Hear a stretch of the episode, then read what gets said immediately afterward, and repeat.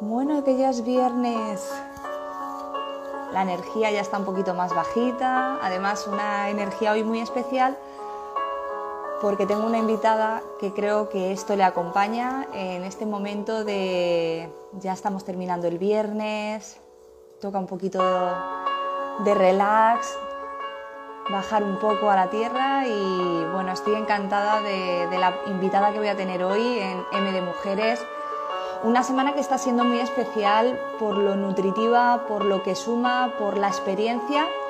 Una semana donde mujeres de todo tipo, de distintas profesiones, trabajadoras, emprendedoras, empresarias, han pasado un rato cada día conmigo compartiendo este espacio, pues para compartir trocitos de historia, trocitos, trocitos de historia que inspiran, igual que todas que tenemos esas historias, pues que de alguna forma siempre pues vamos superando. Así que bienvenidas, gracias por este rato que vamos a compartir. Y bueno, yo estoy emocionada porque hoy voy a conocer por primera vez digitalmente, nos vamos a ver en persona digital con Lu Martínez, que bueno, la descubrí eh, durante el confinamiento, a mí el yoga es algo que descubrí hace cinco años y, y a mí me, me transformó de alguna forma la manera de pensar, la manera de actuar, muchas cosas. Y ella es una gran maestra. La conocí durante el confinamiento, a partir de ahí empecé a seguirla y desde luego pues me hace muchísima ilusión pues compartir este ratito con ella, que si decidís quedaros pues lo vais a disfrutar seguro. Estamos aquí para compartir y si lo veis en diferido por supuesto se va a quedar grabado para que lo disfrutéis cuando así lo, lo queráis sentir y, y escuchar.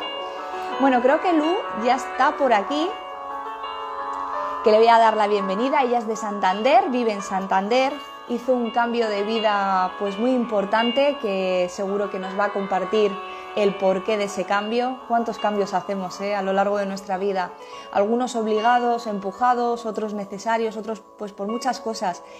Y la verdad que es un placer el, el, poder compartir este rato con ella, que tiene su propia sala en Santander y nos va a contar momentos muy chulos. Ya la tengo por aquí. Voy a darle la bienvenida.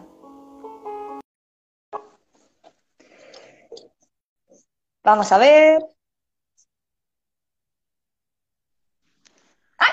¡Hola! ¡Hola, guapa! Bueno, Lu, encantada de conocerte. Ya, tía, hemos hablado, pero no nos habíamos visto.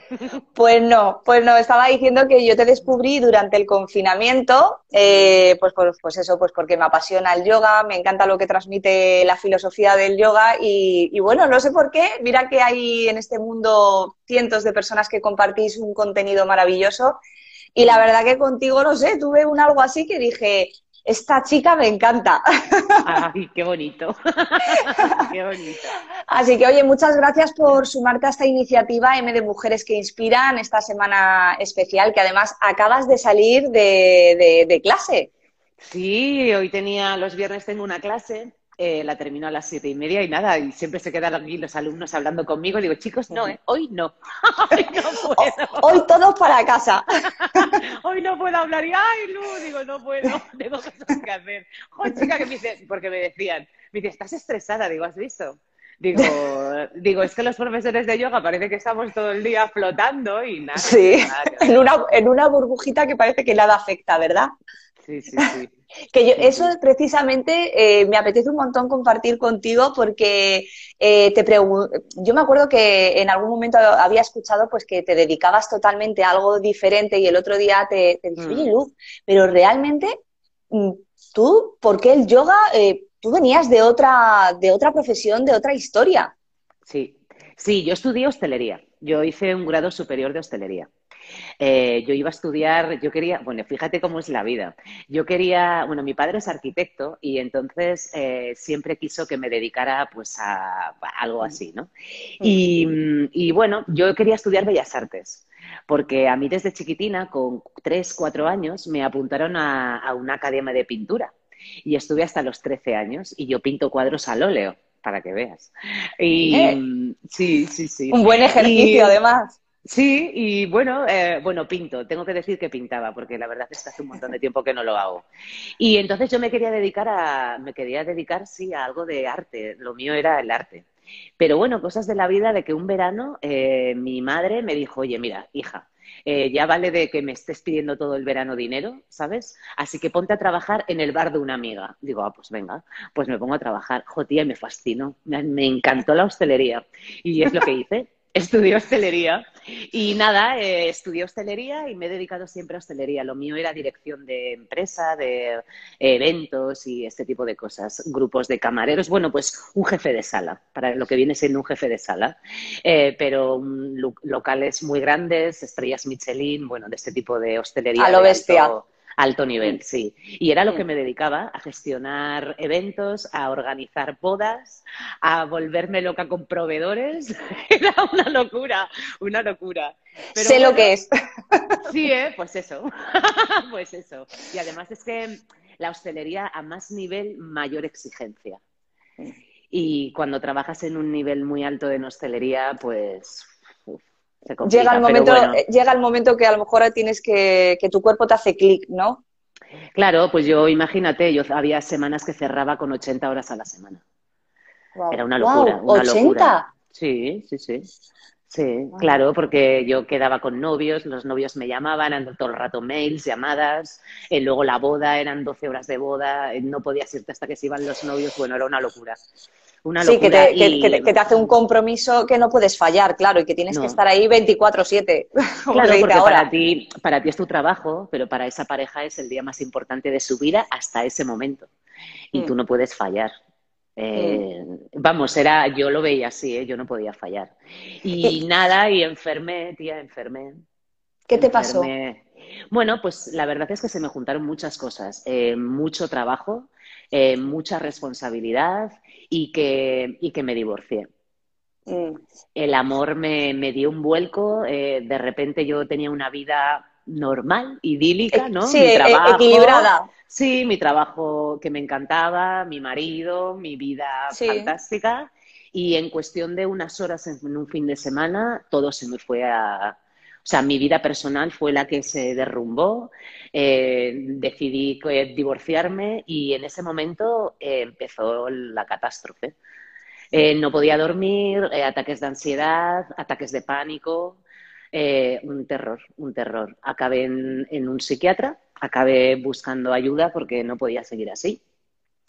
Hombre, yo creo que lo más, lo más importante es eh, mm. que estos días lo hablábamos, eh, mm. de qué importante es reconocer cuando uno necesita ayuda, que parece que nos da vergüenza, eh, parece que nos acostumbran a que no podemos fracasar Mm. en, algo y, que lo que tienes que afrontar tú sola o esconderlo o hundirte mm, directamente y no levantar la cabeza. Y, yo creo que eso también es algo muy importante para las personas que nos escuchan, que muchas veces no pasa nada, que es que hay que pedir ayuda y decir que vas al psiquiatra no pasa nada. O sea, es que eso, si necesitas ayuda, necesitas ayuda. Sí, yo la verdad es que, a ver, ¿eh? yo estuve durante tres meses que no podía dormir. Recuerdo que una compañera me dio pastillas para dormir porque no podía dormir, pero yo era como que lo normalicé, ¿no? O sea, yo todavía ahí no había sufrido ataques de pánico, era como que, bueno, estoy mal, no me encuentro bien, salto a la mínima, me estreso más de lo normal, lo que me dicen mis compañeros me irrita, era como, como que yo estaba totalmente desconectada de mí, ¿sabes? Yo, yo decía, bueno, me estoy divorciando, es lo normal. Hasta que me fui de vacaciones, eh, fui a casa de mis padres, porque yo vivo en Santander, pero mis padres viven en Pamplona. Fui a casa de mis padres y me derrumbé. O sea, me derrumbé. Fue, eh, me empezaron a dar ataques de pánico, yo no quería, solo quería estar con mis hermanos, que son más pequeños, abrazada a ellos, o sea, me sentía súper desprotegida y fatal, fatal, fatal. Y entonces llamé a una amiga que había ido a un psiquiatra y le dije, Mary, se llama Mary, Digo, Mary, por favor, dame el teléfono de la psiquiatra. Y yo recuerdo que llamé un domingo y yo el miércoles ya tenía cita. Y recuerdo que llegué eh, y le dije a mi psiquiatra, ¿no? A Maite, que además Maite para mí es de las personas más importantes de mi vida. Y le dije, digo, y le digo, Maite, me dice, a ver, ¿qué te pasa? Digo, es que, digo, es que no sé explicar lo que me pasa. Me dice, bueno, pero para eso estás aquí. Y le empecé a contar y me dice, vale, bien. Y le digo, no estoy loca, ¿verdad? que yo creo que esa, es la pregunta, ¿no? Sí, sí, sí. Yo el recuerdo le dije, no estoy loca, ¿verdad? Me dice, mira, Lucía, me dice, las personas que tienen una enfermedad mental no son conscientes de que la tienen. Si tú me estás haciendo esa pregunta, ya denota que sabes que no estás bien. Y fue como, ¡guau! En serio. y nada. Es que son esos prejuicios. Sí, tía, es que era yo, de verdad, ¿eh? yo, a ver, a veces hablo con personas que han pasado por, por enfermedades mentales o trastornos mentales y, y, ostras, es terrible, tío. En serio, el no controlar tu mente eh, es mm. terrible, es terrible. Y yo la verdad es que tuve la suerte porque yo pensé que me iba a dar la baja. Pero no, me dijo que no, porque a mí mi trabajo era muy creativo y entonces me venía muy bien estar en contacto con gente, con responsabilidad y demás. Eso sí, yo le tenía que ir diciendo, pues mira, esta semana tengo este trabajo, entonces me decía, bueno, afloja por aquí o afloja por allá y tal, ¿no? Te iba, te iba guiando. Se convirtió durante un año de terapia en mi, en mi pepito grillo, no sé cómo, no sé cómo decirle, ¿sabes? Yo todo lo que iba a hacer se lo decía Maite, eh, todo estaba totalmente organizado, o sea, yo era un títere de mi psiquiatra durante un año. Y bueno, y dura, a los tres meses de mi terapia psiquiátrica me dijo que empezase a hacer yoga, porque allí en su clínica eh, había una chica que iba a, pues, a dar yoga. Y yo recuerdo que le dije, ay chica, pero yoga, me dice, no, que es que tienes que hacerlo, forma parte de la terapia. Porque a mí no me medicó, yo tenía un trastorno de ansiedad generalizada y principios de depresión. Pero me dijo que con la terapia, con terapia hablada, eh, bueno, pues íbamos a intentar solucionarlo sin llegar a medicar. Pues perfecto, yo acepté. La verdad es que yo no quería medicación porque me iba a afectar en mi día a día. Mm. Bueno, y entonces a los tres meses me dijo, me dice, venga, vas a empezar a hacer yoga. Y yo, ¿yoga? qué pereza, qué, pereza. Y recuerdo mi primera clase que yo llegué y yo llegué, yo llegué, empecé a mirar a mi alrededor, digo, ¿yo qué hago aquí? qué, lento es todo esto. Sí, era todo como señoras mayores, además, cuando aquello, mm. a ver, que ya ves tú, han pasado casi 10 años, yo tenía 29, 30. Mm. Pero bueno, es esa, que es que tú con esa edad como que te ves súper joven, no sé cómo decir. Yo ahora ya no me veo tan joven, ¿sabes? Pero yo me veía como súper joven con señoras, ya ves tú, señoras de 50 años, que ahora yo las veo y muchas alumnas tienen esa edad, pero para mí, bueno, era como yo decía, pero ¿qué hago aquí? Y respira y respira, y yo, ¿respira? ¿Cómo respira? Y respirar y tranquilamente una música súper suave. Digo, madre mía, ¿esto qué es? Me dolían los empeines. Yo recuerdo que estaba sentada tal cual estoy ahora, un dolor de empeines, me dolía la espalda. Digo, ¿pero qué necesidad tengo yo aquí? Y recuerdo que fui, yo iba una vez a la semana, al principio era una vez a la semana, y al poquito me empecé a poner peor. Y peor, y ataques de ansiedad, y mal, y mal, y se lo dije a mi psiquiatra. Digo, oye, Maite, yo esto lo voy a dejar, ¿eh? Digo, yo lo voy a dejar, digo, porque yo estoy peor. Y me dice, háblalo con tu profesora de yoga. Digo, bueno, va. Pues hablé con Bárbara, que era mi profe de yoga, y me dijo, Lu, me dice, estás, están saliendo cosas y tienes que vivirlo. Claro. Y me dijo, a veces, y además recuerdo que me dijo mi psiquiatra, a veces para, para avanzar tienes que retroceder. Y ahora mismo estás retrocediendo. Y yo, bueno, otra vez, ataques de pánico. Recuerdo que en Savasana, cuando nos tumbábamos, yo no podía tumbarme, yo me tenía que quedar sentada porque era tumbarme y era una desprotección de, ¡guau! Yo no podía. Y entonces yo me sentaba. Y yo estaba sentada como, bueno, venga, va, que esto ya acaba pronto, ¿sabes? Ya, ya estamos terminando y tal. Y al poco, al poco, igual al mes de ir a yoga, yo no sé qué me pasó, porque en realidad no lo puedo contextualizar, pero dije, ostras, algo pasa. yo tengo que ser profesora de yoga. Porque de, o sea, a mí me curó mi terapia, esto hay que decirlo, el, el yoga no cura, sea, esto, a ver, no somos terapeutas, no lo somos, pero sí eh, sabemos algo, mucho de... Algo transforma. Sí, pero no curamos. O sea, yo mm. siempre lo digo, yo a mí me curó mi terapia y mi psiquiatra y mi esfuerzo por curar. Efectivamente. Pero a mí el yoga me ayudó a estar quieta, es un facilitador, ¿no? Eh, te facilitó es lo que tú necesitabas. Sí, de repente a mí, eh, todo lo que a mí, por ejemplo, mi terapia psiquiátrica me era conductual, era una terapia conductual. Lo que hacía era romper patrones de conducta para adquirir patrones nuevos. A mí el yoga lo que en ese momento me enseñó es a estar en silencio y a poder sentir que en el silencio no pasaba nada y a poder sentir que el estar quieto era estar quieto que no hacer era una acción en sí misma. O sea, yo no estaba acostumbrada a no hacer. Yo si estaba en casa, estaba enviando mails, estaba hablando por teléfono. Era, para mí no hacer era eh, estar respondiendo mails, por ejemplo. Pero me di cuenta que el yoga, yo decía, ostras, pues es que estoy sentada, estoy respirando y aquí algo se está moviendo y soy yo. No es, eh, ¿sabes? Y me flipó. Y entonces fue en el momento que dije, vale, en vez de una clase voy a empezar a ir a dos. Esto ya me empieza a gustar. ya, no sé qué es, o sea, yo no sé qué es, no sé qué me está haciendo, pero sé que cuando voy a una clase de yoga, luego yo duermo mejor. Yo sabía que cuando iba a clase de yoga, por la noche iba a dormir bien. Y a mí eso ya era, o sea, de venir de un trastorno que no puedes dormir a, a de repente ir a una clase de yoga y poder dormir, eso es, o sea, eso para mí era magia, magia. Y entonces dije, vale, no sé qué me está pasando en yoga, pero tengo que estudiar de profesora de yoga. Y recuerdo que le hablé con mi profesora y me dijo mi profesora, Lu, espera, practica y tal. Vale, vale, vale. Pasaron porque, cuatro oye, años. Porque, oye, mm. Lu, una pregunta. De condición física, mm. eh, ¿tú qué tal estabas en ese momento? Fatal, fatal.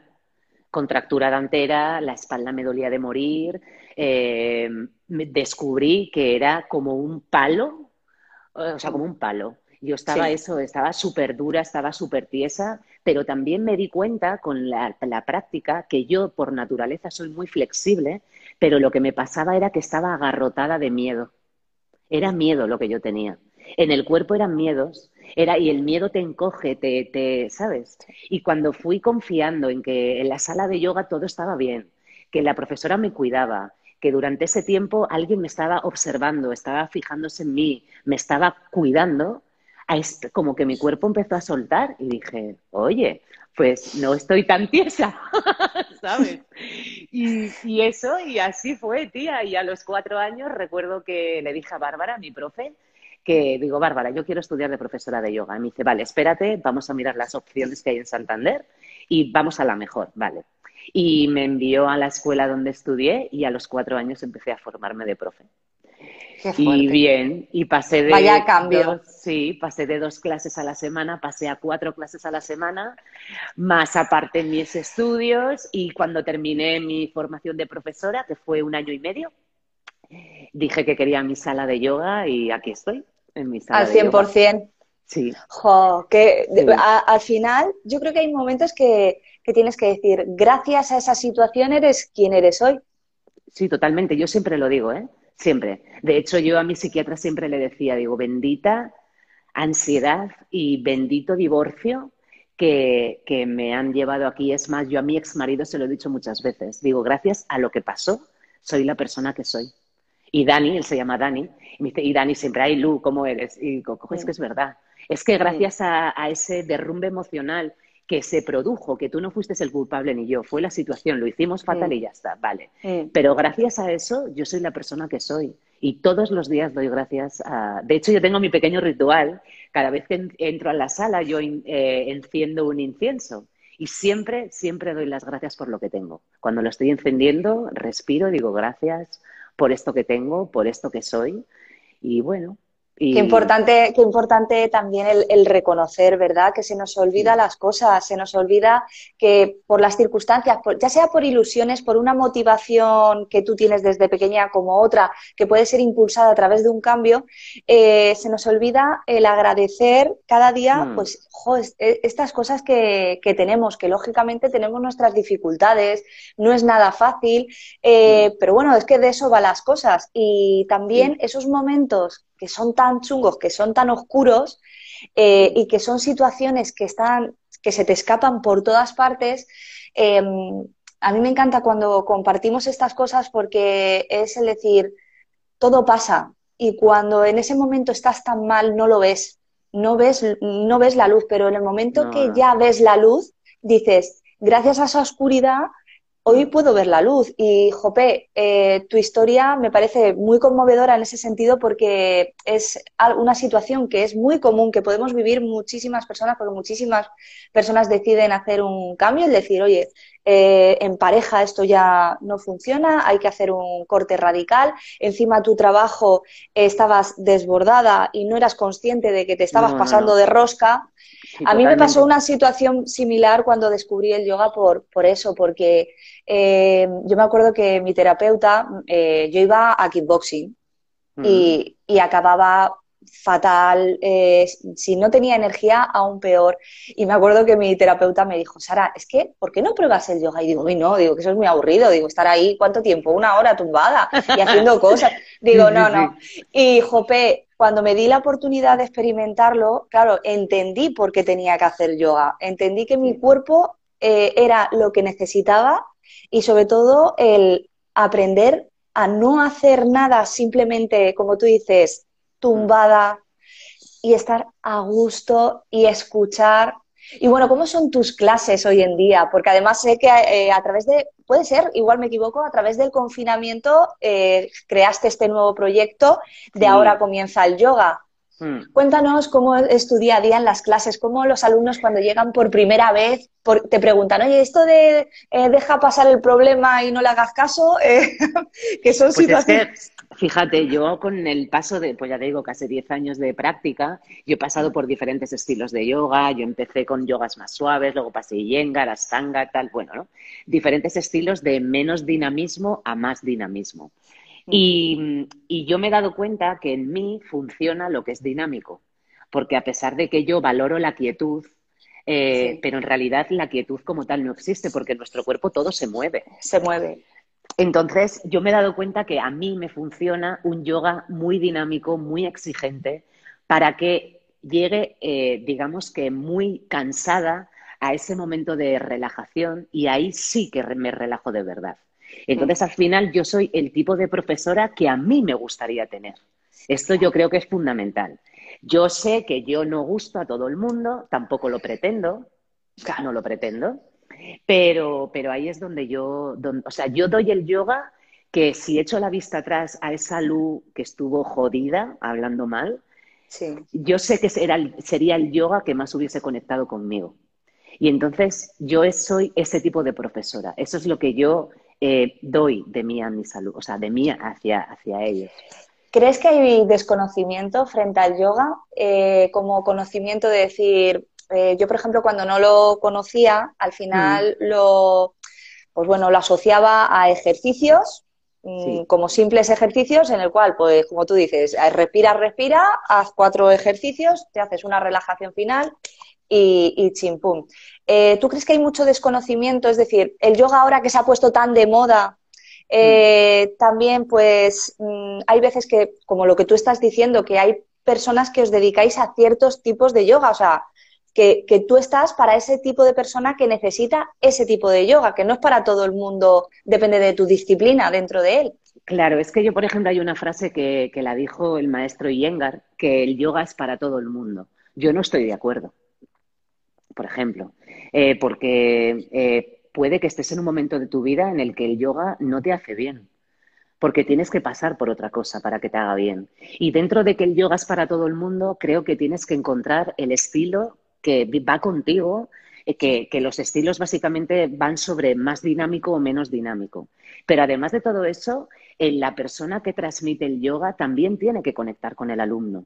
Por lo tanto, que el yoga es para todo el mundo, bueno, pues, pues, pues, pues igual es para todo el mundo, sí, pero, pero en depende qué momento de tu vida, depende qué profesor, depende qué estilo, entonces es relativo, hay que cogerlo yo creo que con pinzas. Hmm. El yoga que se basa las asanas, lo que enseñamos en clase que son asanas, pues es conexión con la respiración. Evidentemente todos respiramos y entonces el yoga es para todo el mundo.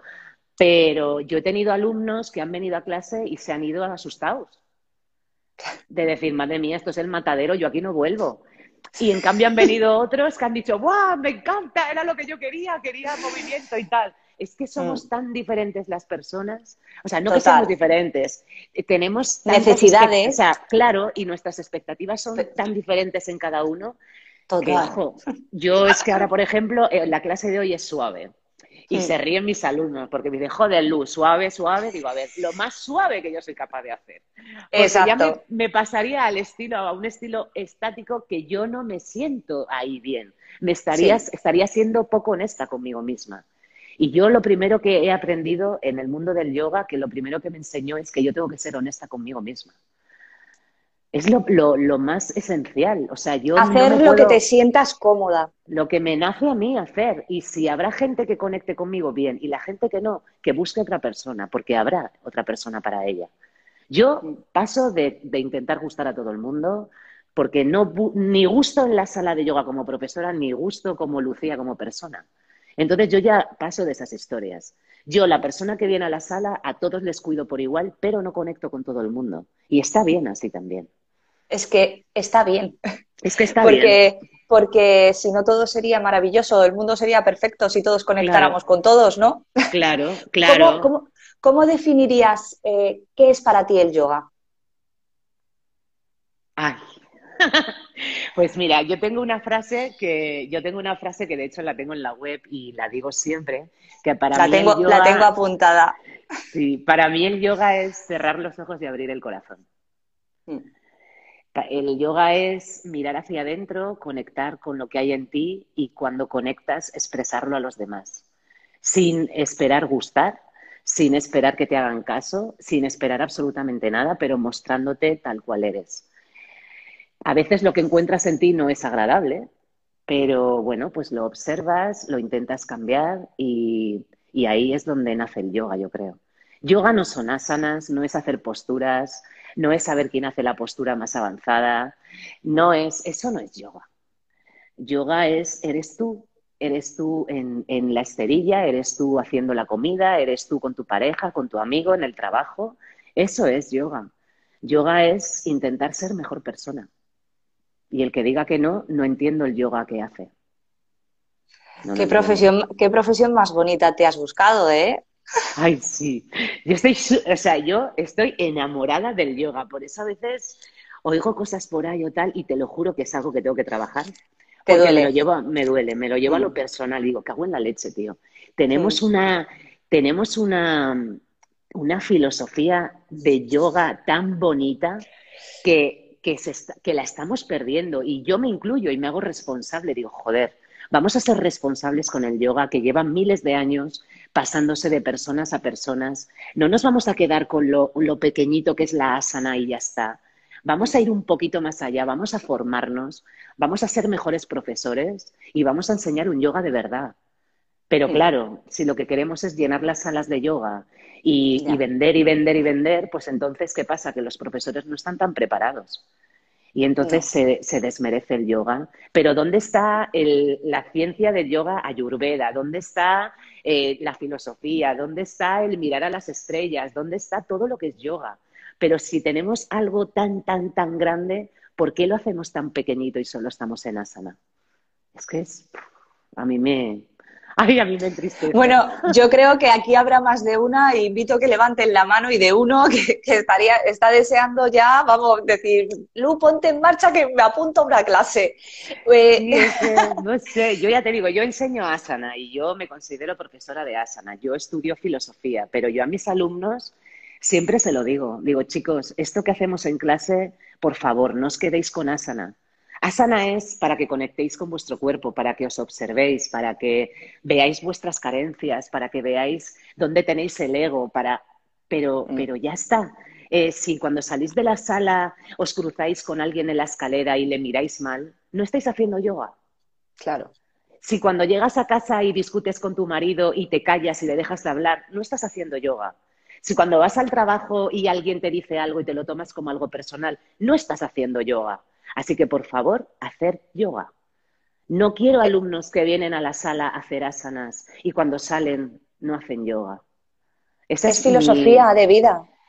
Esa es, yo soy Lu, como profesora, soy así. Soy una tía que intenta enseñar más que posturas. Y porque es el yoga que yo siento dentro de mí. A veces me dicen, ay, Lu, es que eres muy filosófica.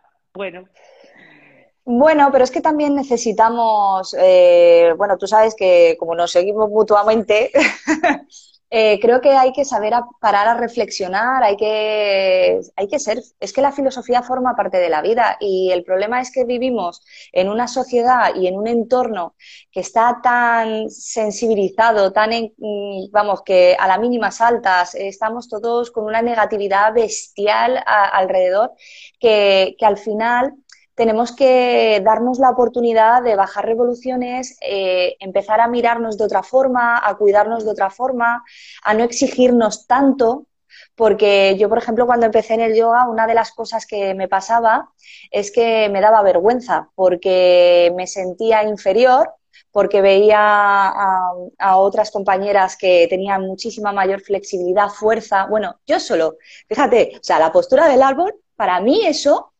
que me sentía ridícula porque decía, pero bueno, que es que soy incapaz, que es que, y claro, hasta que entendí. Es que no pasa nada. Y, es un proceso. El, el, entender que es, eres tú por dentro y hasta que tú por dentro no estés bien, las cosas no van a fluir y que no tienes que competir con nadie, mm. porque nos, nos enseñan a competir. Entonces, claro, llegas ahí y eres, tienes que mostrar tu vulnerabilidad, que no pasa nada, eh, y lo que tú dices, y que si estás rígida por algo. No, y sobre todo, Sara, que si tú estás haciendo la postura del árbol y no te sale, o no te sale como tú quieres que te salga. Exacto. otra. O te caes, no tienes equilibrio y te empiezas a hablar mal, te estás hablando mal a ti. Entonces, es probable que si ese diálogo interior sea, es negativo en la esterilla, es probable que esa conducta la saques fuera de la esterilla. Y es, probable, es muy probable que te sigas hablando mal cuando no estás practicando asana. Entonces, ¿a qué nos enfrenta la asana? A ver qué pasa cuando salimos de la zona de confort, cuando nos encontramos con situaciones diferentes, con personas diferentes en un entorno diferente. Y entonces eso es lo que te enseña asana. Entonces, si tú te empiezas a decir, vale, estoy en la postura del árbol, hoy no tengo el día, pero joder, no pasa nada, que me caigo, perfecto, ¿Que no mantengo el equilibrio? Bien, pero joder, conecta con tu respiración.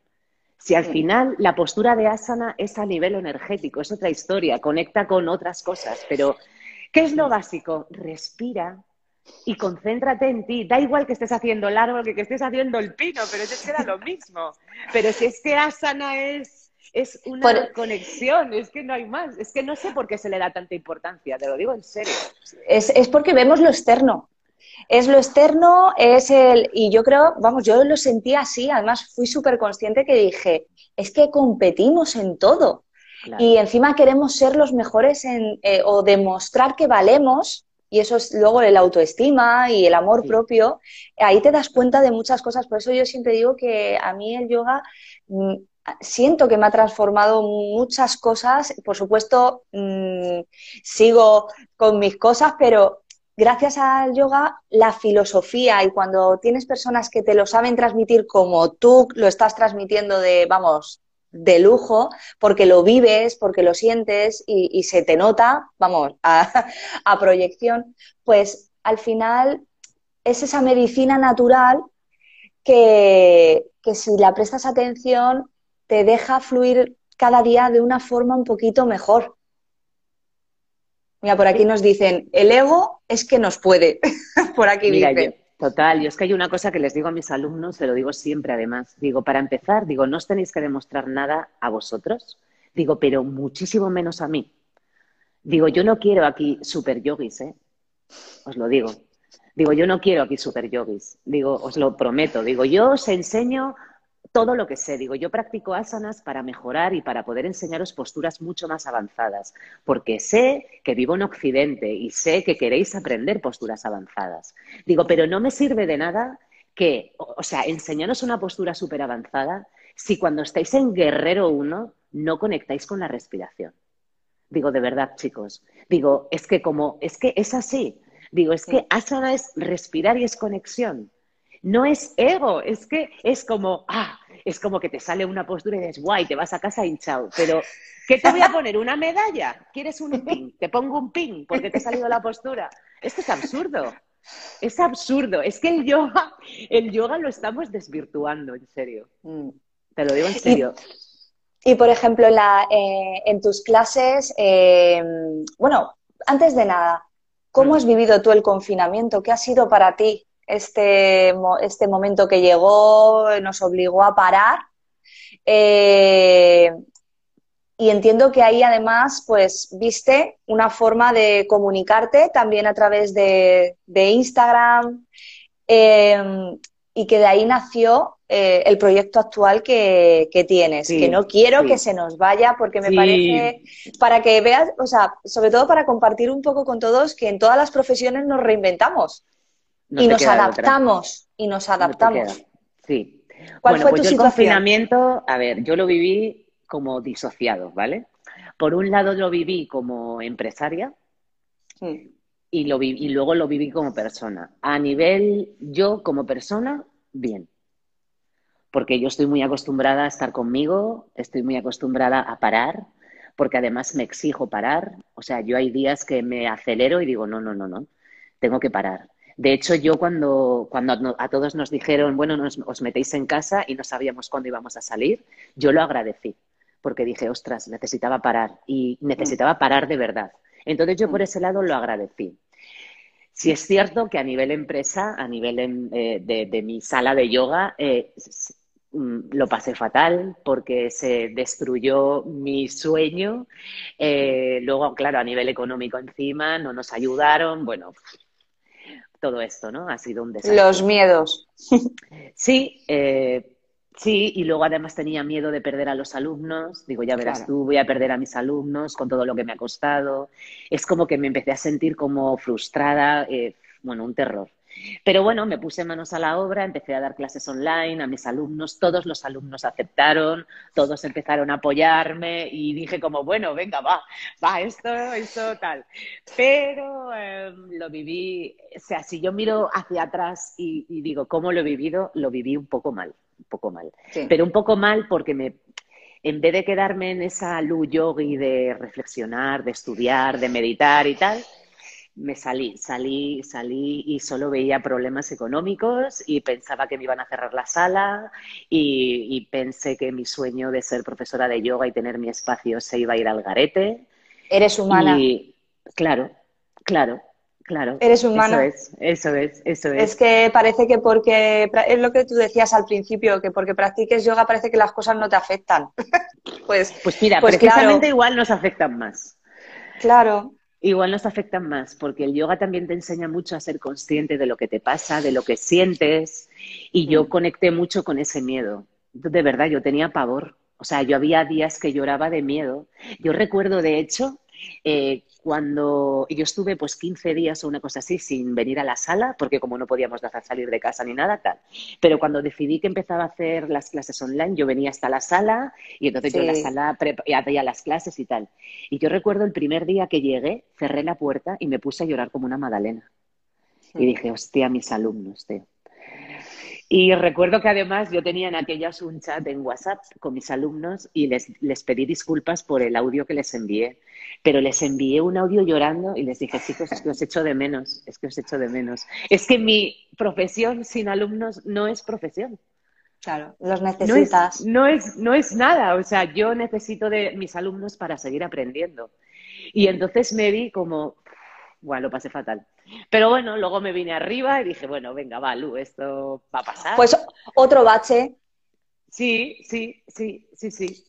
Y, bueno, bien, podría decir que bien, de ahí pues salió la idea esta de ahora comienza el yoga, de mi proyecto con mis socias, y bueno, pues podemos decir que el balance ha sido positivo, pero ha sido mucho sufrimiento, de verdad, ¿eh? sufrimiento. De hecho, a día de hoy, cada vez que entro en Instagram y veo que alguna sala de yoga se cierra, se me parte el corazón porque sé que la gran mayoría de los profesores de yoga estamos aquí desde, desde otra profesión. Hemos dejado todo eso que teníamos por dedicarnos a esto. Yo no conozco ningún profesor de yoga que quiso ser profesor desde los 18 años. Yo no lo conozco, puede que lo haya, ¿eh? pero yo no lo conozco.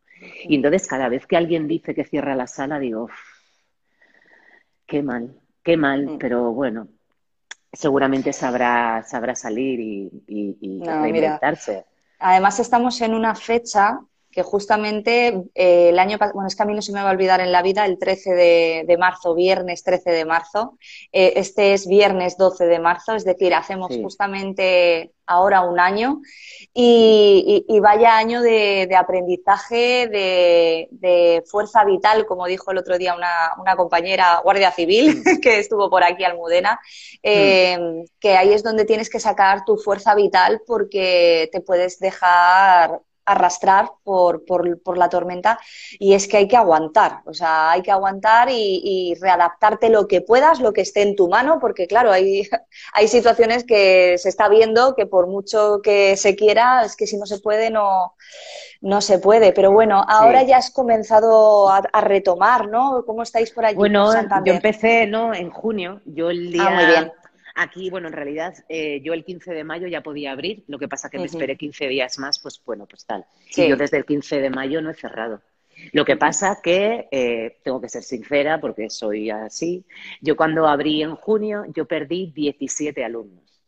Claro. 17. Y entonces me vi con una sala de yoga que iba estupendamente a una sala de yoga que parecía que empezaba. Y ha sido durísimo. Y bueno, he recuperado todos los alumnos que perdí, es verdad, han venido alumnos nuevos y todo bien. Y, bueno, pues bien, yo estoy bien, la verdad es que estoy bien. Pero mucho, mucho miedo. Miedo de, que otra vez al gobierno se le fuera la olla aquí en Cantabria y nos cerraran las salas. Miedo, a, miedo a eso, a decir, ostras, es que ahora mismo no está en mis manos.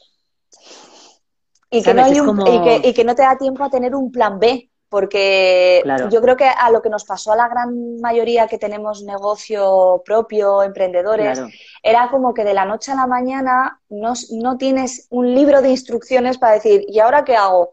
Y, claro, es que de la yo, por ejemplo, con el Lu, con el confinamiento, eh, sentí la sensación de hasta como de una muerte.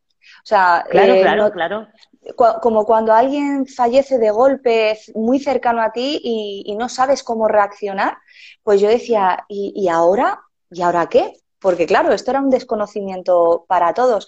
Pero bueno, yo creo que también estas cosas, la parte positiva es que mucha gente a través de estos medios empezamos a compartir de forma totalmente altruista y, solidaria eh, pues lo que podíamos sumar, aportar lo que fuera y que al final forma parte de una experiencia que a lo mejor todavía no la vemos, pero que estoy segura que, cuando pase pues más tiempo la, veremos seguro que de una forma totalmente diferente. Sí, de hecho yo por ejemplo en el confinamiento yo fui una de las profesoras que hizo clases gratuitas, igual que muchas de nosotras, yo me sentí súper orgullosa de mi comunidad que dije, ostras, tío, eh, yo, eh, que sepas que yo practicaba contigo aquí en el salón. Sí, sí, sí, sí, yo me acuerdo, yo me acuerdo. Pero que fue una comunidad que dijimos, venga, va, tío, eh, vamos a hacer yoga, vamos a calmarnos, vamos a al menos tener una hora en la que estamos haciendo algo que es beneficioso para nosotros. Y mm. yo te lo juro que, bueno, mira, se me han puesto los pelos de punta. Yo me sentí súper orgullosa de mi comunidad y dije, buah, es que esto es el yoga, tío. Esto es yoga, ¿sabes? y y bien, y luego, bueno, pues, pues ya se abrieron las salas y ya todas empezamos más o menos a funcionar, con miedos, porque yo hasta hace, bueno, yo recuerdo en el mes de noviembre aquí en Cantabria volvieron a cerrar absolutamente todo. Sí, por eso te preguntaba. Yo decía, madre mía, otra vez, otra vez, pero porque además, como empresa, probablemente no hubiese podido resistir una segunda, un segundo cierre, ¿eh? No hubiese podido. O sea, era el miedo que tenía, porque porque claro, durante tres meses tirando de ahorros, pagando absolutamente todo como si estuviera abierto. Claro, porque eso es también. porque el, fijo es el fijo, el gasto fijo está ahí. Claro, hemos mm. tenido que seguir pagando todo como si trabajásemos con un ingreso cero, cero. Mm. Y entonces mis, mis, ahorros se fueron todos al garete y, y luego abres la sala, pierdes el 30-40% de ingresos, o sea, ha sido terrible. Y yo decía, como en octubre, noviembre, me lo cierren, yo no tengo la capacidad de volver a abrir. Porque si ahora tengo 30 alumnos, que es lo poco que he podido conseguir, si ahora me lo cierras, cuando lo vuelva a abrir, no es el miedo a cerrar, es que cada vez que te cierran la empresa, al abrir es una empresa diferente. Totalmente. es como, es como, ¿en serio? ¿Otra vez? Y aparte que cuando tú empiezas tienes esa ilusión, esa fuerza, ese empuje, el decir, no pasa nada, voy a estar meses mm. sin alumnos, no pasa nada porque lo sé. Pero claro, de repente es como, jope, pero si no me he terminado de recuperar. Eh, pero bueno, que hay que tirar para adelante. Yo creo que además. Aquí estamos, eh, aquí estamos. Hombre, por eso, que aquí estás. y yo creo que al final las personas yo siempre digo que lo que se siembra se recoge. Con lo cual, quien, quien aporta esfuerzo, sacrificios, es que mm, yo confío en que no, no puede ir mal, ¿sabes? Hay que confiar, hay que, hay que tener esperanza yo también y practicar mucho yoga. Bueno, yo siempre lo digo, si en el mundo se practicaría más yoga, tendríamos un mundo diferente. Sí, yo vamos, lo comparto 100%. Es que me parece magia. Yo eh, era muy racional, eh, lo cuestionaba, sigo cuestionando muchas cosas, por supuesto, pero en el yoga lo cuestionaba mucho y no le veía. Y yo, cuando termino una, una práctica, es que siento como una magia y es lo que tú dices me voy tranquila a mi casa. A mí me gusta practicar por la, por la noche porque... como eh, yo.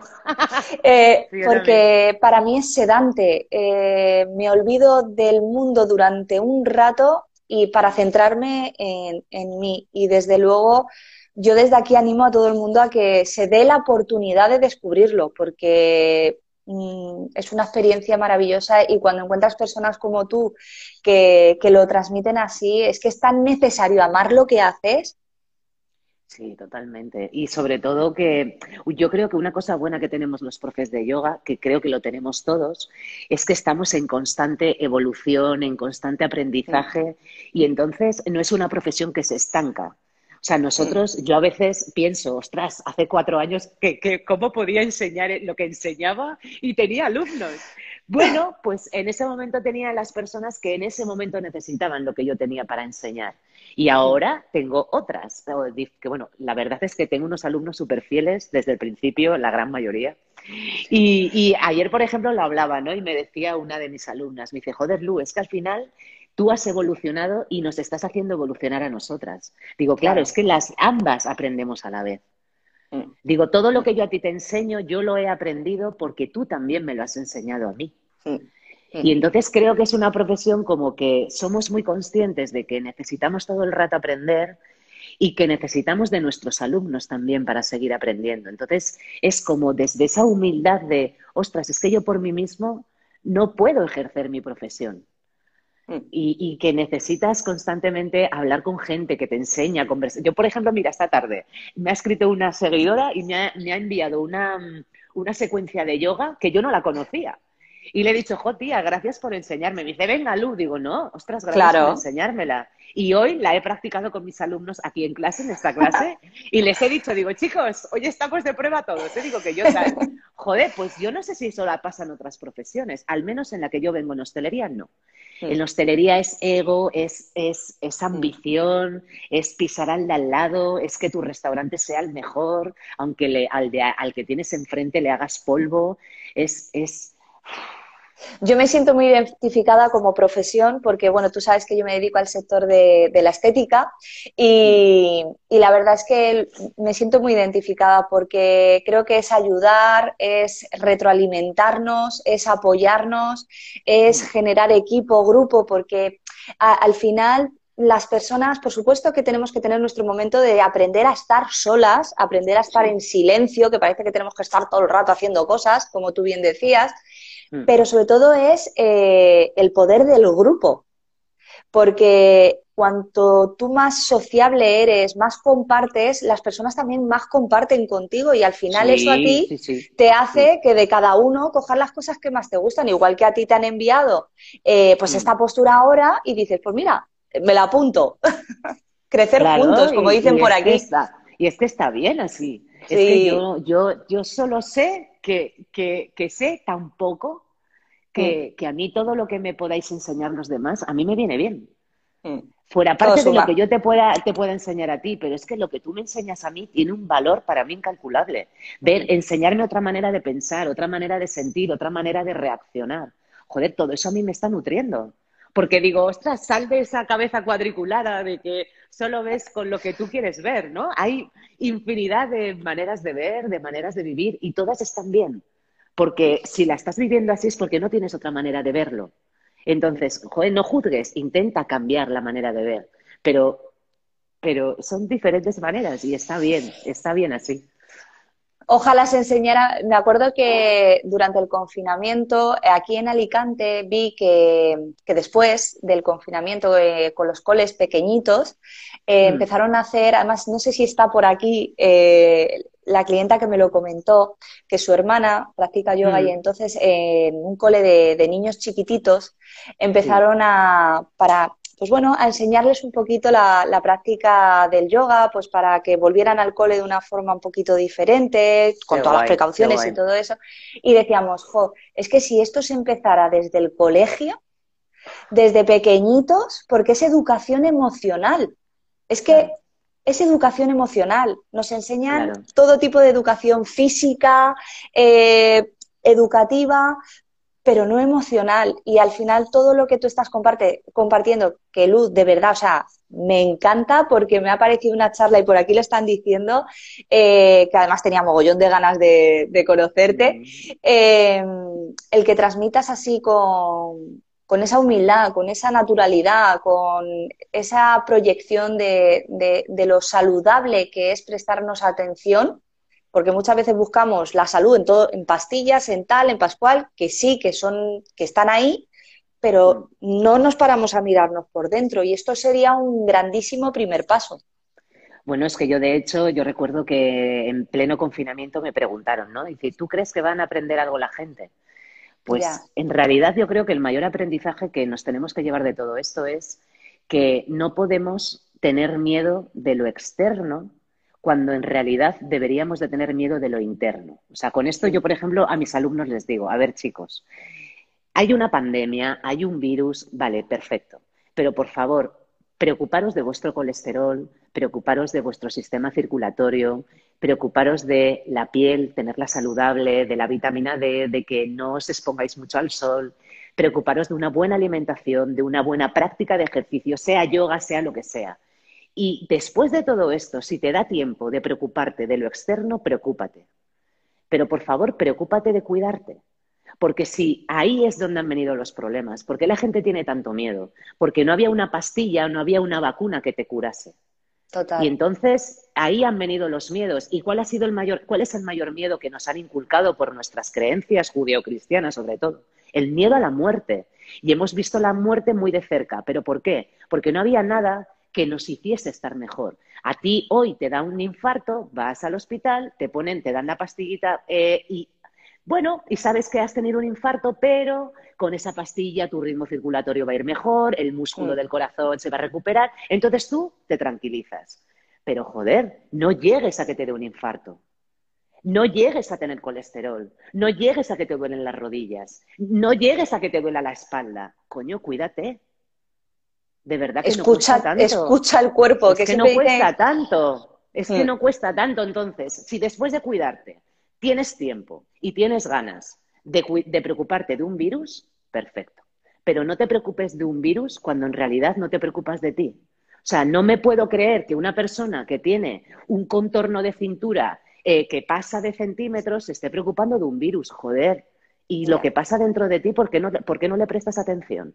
Te estás matando cuando fumas, te estás matando cuando bebes, te estás matando cuando comes comida procesada. Coño, vamos a ser un poco responsables. Por eso yo te lo digo, Sara, yo no he tenido miedo a la pandemia. Yo no tengo miedo. En este sentido no he tenido nada de miedo, porque yo me preocupo por mi sistema inmune. Mm. Me preocupo, me preocupo por mí. Y mm. entonces, como me preocupo por mí, pues yo ya estoy haciendo todo lo que puedo con mi responsabilidad, que cuidarme, la responsabilidad de cuidarnos es nuestra, no es de un equipo médico. El equipo médico está para, para en, última, en última instancia que nos terminen de curar, pero la curación parte de nosotros. Y esto es lo que nos dice el yoga. Pero ¿para qué son las asanas? Sino para tener un cuerpo físico o sea, saludable, para que tu ser esté bien. Es que no es para otra cosa. Entonces, joder, vamos a cuidarnos, que no es tan difícil. Lo que pasa que, claro, preferimos estar viendo Netflix que estar haciendo una clase de yoga, o yéndonos a correr, o, yendo a la montaña a pasear. Hmm. Es que todo es una incoherencia. No tiene nada, nada tiene sentido. Nada, se, nos ha ido un poco la pinza a todo el mundo. yo creo. Pero al menos, eh, joder, vamos a ver lo que se nos ha ido. Pero bueno, pero bueno, oye, que yo siempre digo que, y además creo que esta, este, este directo creo que va a hacer un poquito de talk talk a, muchas de las personas de, de, pues de reflexionar, porque creo que acabas de dar una bofetada de realidad de pues, pues que es que lo que has dicho son verdades como puños. O sea, eh, te estás preocupando de todo lo que pasa alrededor, pero de ti no, no, no parte nada, ni siquiera el esfuerzo. Entonces, pues bueno, gracias yo creo que a, personas como, como, en tu caso, que te dedicas al yoga y compartes esta filosofía con alumnos que quieren aprender a ser mejores, a ser su mejor versión en todos los sentidos, pues oye, poquito a poco se irá cambiando las cosas o por lo menos formaremos parte de, esas personas que sí que creen en que se pueden hacer mejor las cosas. Oye, Lu, un placer, es, que se me ha pasado volando la hora ya, estoy, alucinando. Y que estoy encantadísima, no sé si, bueno, por aquí están diciendo 100%, exactamente así es, es muy bueno lo que dices, Lu, gracias. Claro, tienden, bueno, mira, por aquí justamente dicen, cuando miras por ti, pone claro, pero tienden a pensar que si primero piensas en ti, es egoísmo. Pues que piensen lo que quieran. Pero ese no es tu problema. Lo que piense la gente de ti no es tu problema, es lo suyo.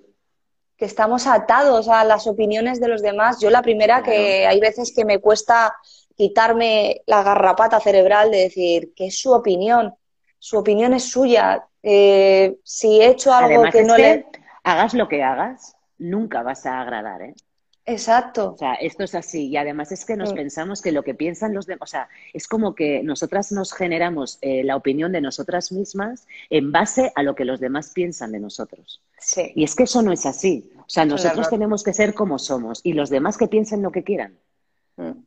Porque da igual lo que hagas, porque no va a llegar lo que tú quieres decir a todo el mundo. Es que no va a llegar. Es un gasto de energía innecesario. Así que Vamos a hacer las cosas bien, que no cuesta tanto. Es que no cuesta tanto. Bueno, Lu, pues muchísimas gracias. O sea, es que estoy, súper agradecida. Creo que ha sido una charla súper productiva. Por aquí lo están diciendo. Gracias por ayudar y, ayudarnos tanto. Muchas gracias. Genial la charla. Eh, la lucha constante, dicen por aquí también. Y, y un placer, Lu. Bueno, animo a todo el mundo, sobre todo a la parte que, nos ven, como siempre digo, en, el futuro, porque hoy viernes a esta hora sé que en mi sector eh, están las pobres que, salen de currar y no lo pueden ver, pero sé que siempre digo que en el futuro cercano lo ven en diferido y sé que les va a encantar este, este momento porque has compartido un contenido de valor muy interesante y que puede tocar un poquito aquí. Los corazones. Y, que por lo menos has, compartido esa, esa píldora que, también necesitamos escuchar de vez en cuando. Sí, claro que sí. Sí, totalmente. Muchas gracias. Muchas gracias. Muchas a ti. Amor. Bueno, que te, que te vaya fenomenal que te va a ir fenomenal. Eh, animo a todas las personas que también nos siguen que, sigáis salud. Ahora comienza el yoga, que aunque ella está en Santander y nosotros en Alicante, gracias a, este proyecto que tiene, pues oye, pues puedes estar por todo el mundo si quieres. Ahora no hay distancias, no hay distancias. Ahora no hay distancias. Bueno, cariñete, que de verdad, un placer. Nos vemos por las redes sociales. Mientras tanto, y que, y que te deseo, pues bueno, como digo yo, muy buena vibra y, a tope. Muy bien, muchas gracias Sara y muchas gracias por contar conmigo. Y nada, que buenas noches y qué bonito fin de semana a todos. Sí, ahora vamos a disfrutar un poquito el fin de semana, que es lo que toca. Chao, amor. Un besito enorme, muchas gracias. chao. chao. Bueno, pues espero que hayáis disfrutado tantísimo como yo. Mira, desde aquí estoy ahora leyendo todas vuestras, vuestras vuestros comentarios, dando las gracias a, este momento que, hemos compartido. Ha sido un verdadero placer estar con Lu. Yo de aquí me voy aprendiendo un poquito más, con alguna reflexión para parar y pensar. Y bueno, vamos a hacer eso que ha dicho Lu. Vamos a también disfrutar de fin de semana, vamos a aprender a parar también, que nos lo merecemos, que también tenemos que estar en ese momento. Y lo dicho, que muchísimas gracias por estar al otro lado. Mañana seguimos en M de Mujeres, que terminamos ya esta semana especial el domingo. Hasta mañana, que descanséis.